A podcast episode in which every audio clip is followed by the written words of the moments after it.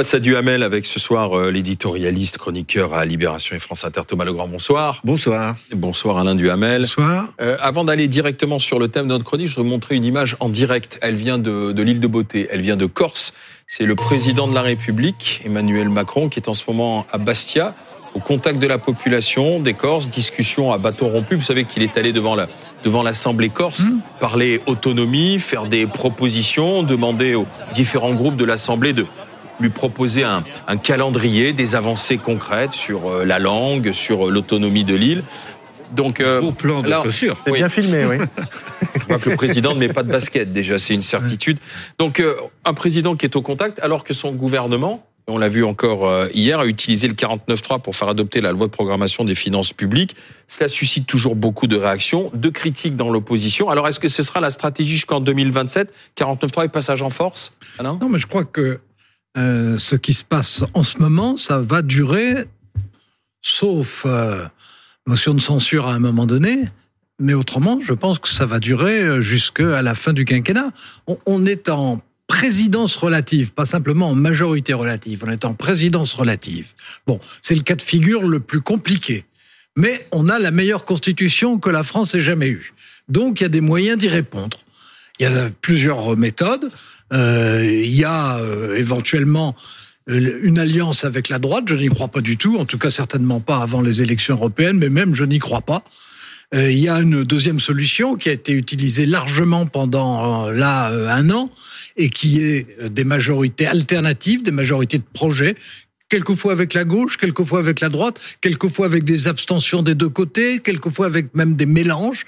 Bon, mais on est arrivé à faire passer autant de lois que d'habitude. Donc c'est viable.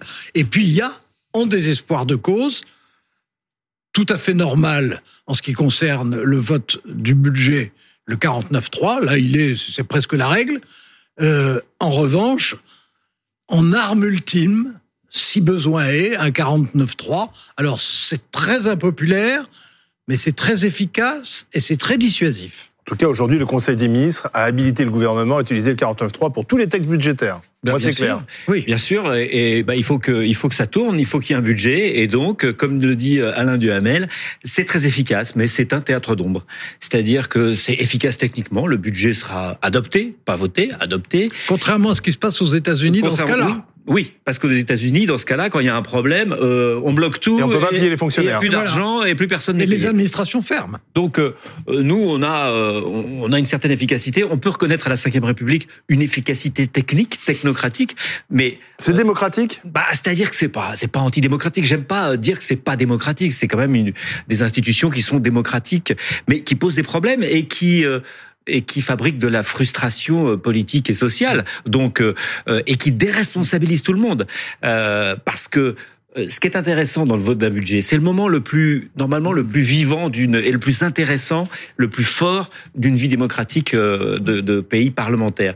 Ce qui est intéressant, c'est que pour proposer des modifications du budget, l'opposition ou même la majorité doit aussi, pour proposer de, de nouvelles dépenses, il doit proposer de nouvelles recettes. Si euh, toutes les oppositions savent dès le début qu'elles ne seront jamais écoutées, et si la majorité, même relative, sait dès le début qu'elle ne sera jamais, euh, qu'elle aura toujours des oppositions absolument euh, abruptes, eh bien, euh, on ne sera jamais dans cet exercice de responsabilité où on propose des avancées. Donc, si le- le- la majorité dit toujours, il y aura jamais aucune augmentation euh, d'impôts.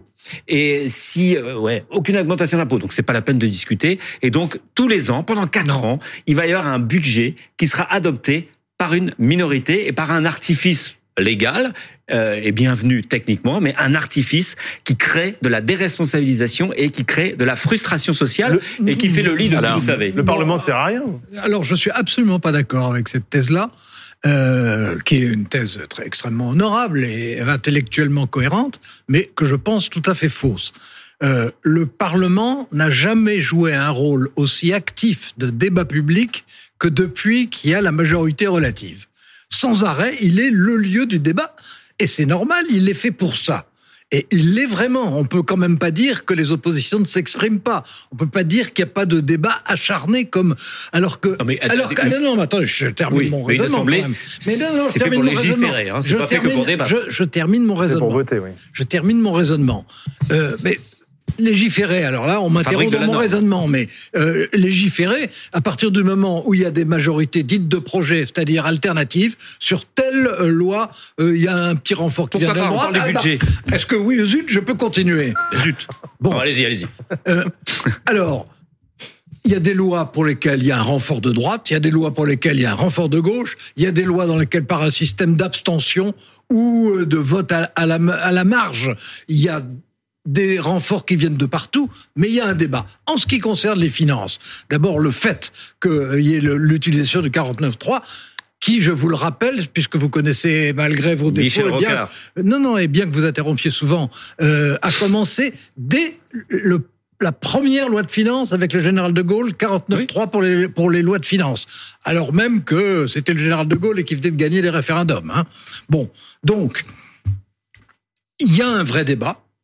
Ce débat, il peut être tout à fait de bonne qualité. Vous dites, parce que c'est la Constitution, on n'a pas le droit de proposer de dépenses si on ne propose pas de recettes équivalentes. Bah, D'abord, rien n'empêche à des dirigeants de l'opposition, à des élus de l'opposition, de proposer des dépenses financées. C'est absolument possible. Et, et à ce moment-là, elles peuvent parfaitement être examinées. Et par ailleurs, il y a un moment où, effectivement, en ce qui concerne le budget, le budget, c'est euh, c'est pas quelque chose d'abstrait le budget. Hein. Le budget, c'est ce qui permet de payer les fonctionnaires et c'est ce qui permet de payer toutes les dépenses sociales. Bon, donc euh, que s'il n'y a pas moyen de faire autrement, on utilise un instrument qui a été construit pour cela spécifiquement. Moi, je vois pas où est le problème. Non, mais euh, il n'y a pas de problème à partir du moment où c'est la Mhm. règle, où on est dans une situation euh, euh, sans majorité absolue.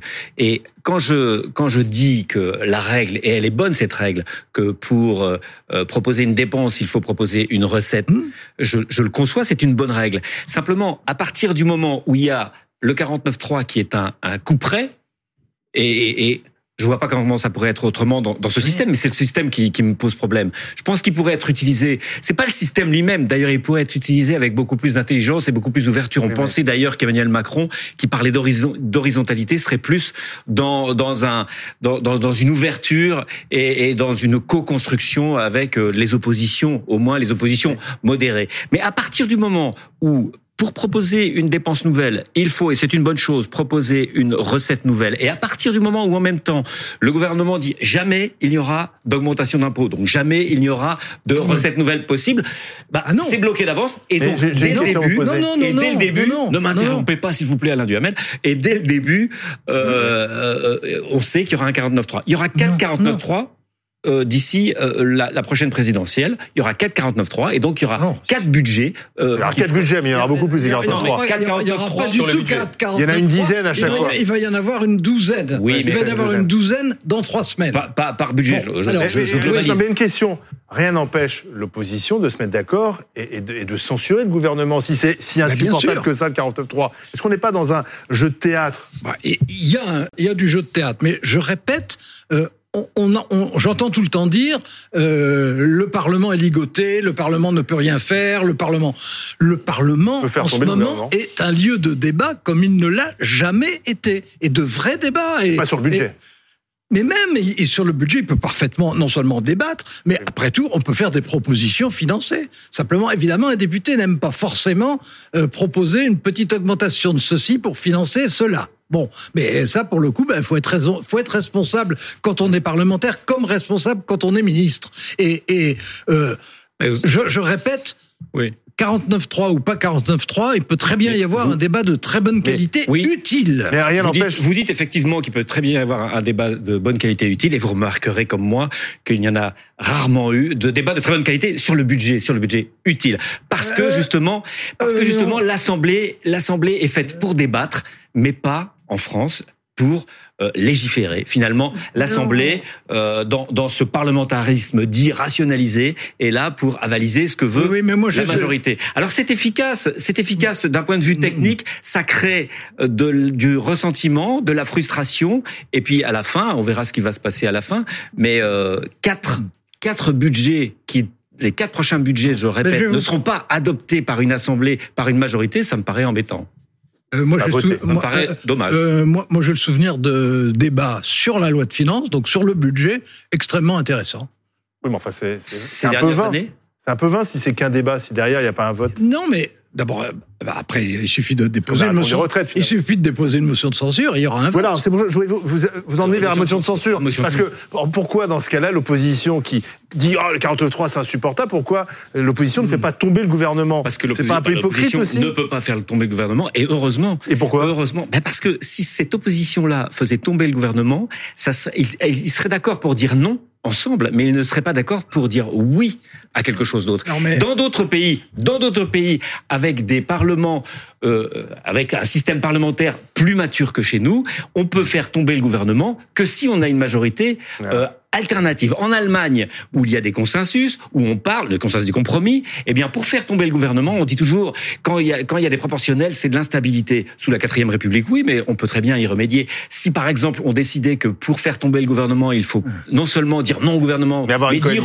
oui à quelque chose d'autre, eh bien, ça serait bien. Ça, c'est impossible avec euh, une majorité, de, une opposition de droite minoritaire et une opposition très minoritaire euh, et une opposition de, de gauche aussi euh, euh, croupionne. Donc Un des, un des intérêts de cette, de cette situation très compliquée, mais un des intérêts est qu'il n'y a pas de majorité alternative. Mm.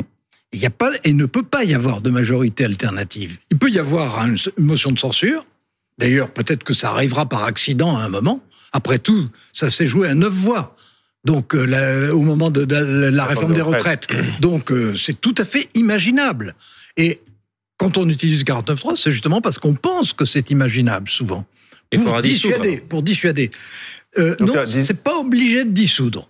Constitutionnellement, le gouvernement doit remettre sa démission, il faut proposer un autre gouvernement, et c'est au président de choisir s'il Hmm. dissout ou s'il ne dissout pas. Mais euh, en, en fait, il y, a deux, il y a deux facteurs en ce moment.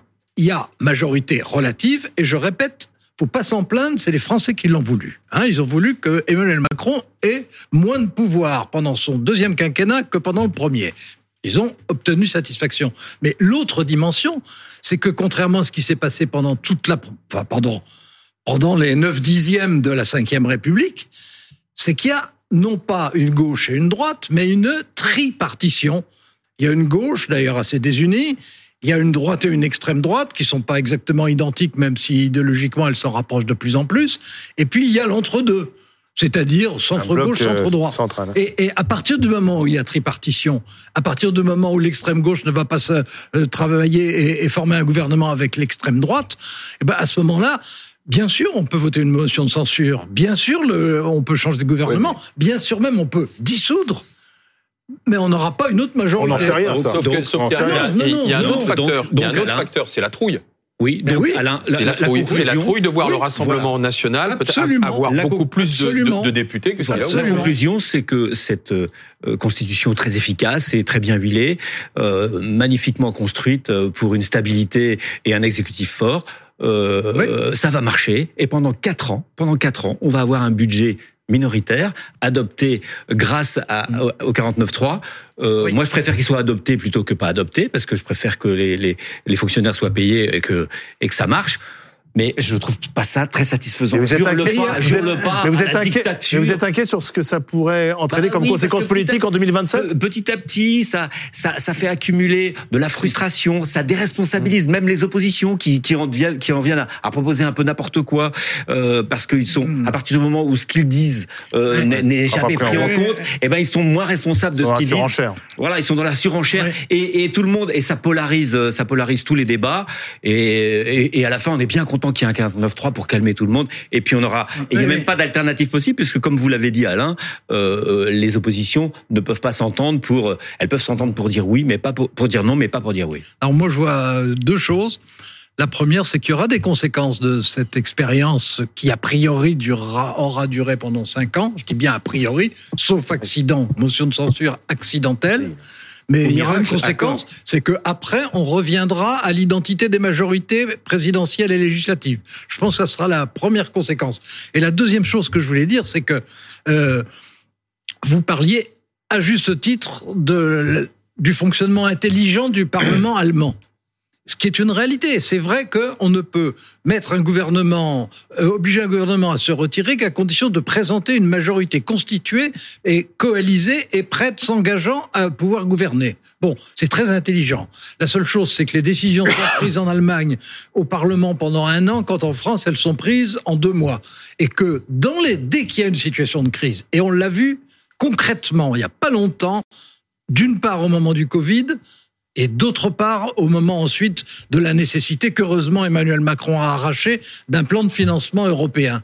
On a passé notre temps à attendre les Allemands parce qu'ils n'arrivaient pas à se mettre d'accord et qu'ils n'étaient pas prêts, et que la coalition se divisait, et que Madame Merkel tergiversait, et, et que ça a eu des, des conséquences Merci. qui auraient pu être Oui, dramatiques. On, on- on a une bonne constitution pour les moments de crise. On a un bon Ah bah char oui. d'assaut pour les moments de crise. Ah mais, bah, faut le mais, dire. mais pour les, je Eh ben, le dis, faut le je Là, on le est- dis. là, on est mais pour les crise, moments, forcément. pour les moments n'est pas normaux de crise. budget. Bon, alors dans ce cas, on est toujours en crise. Non, Non, bah, mais- euh, il y a- Bah, on se- franchement, on se- on se débrouille pour être toujours on, en on a crise. déjà été dans un meilleur état qu'aujourd'hui. est Merci. toujours.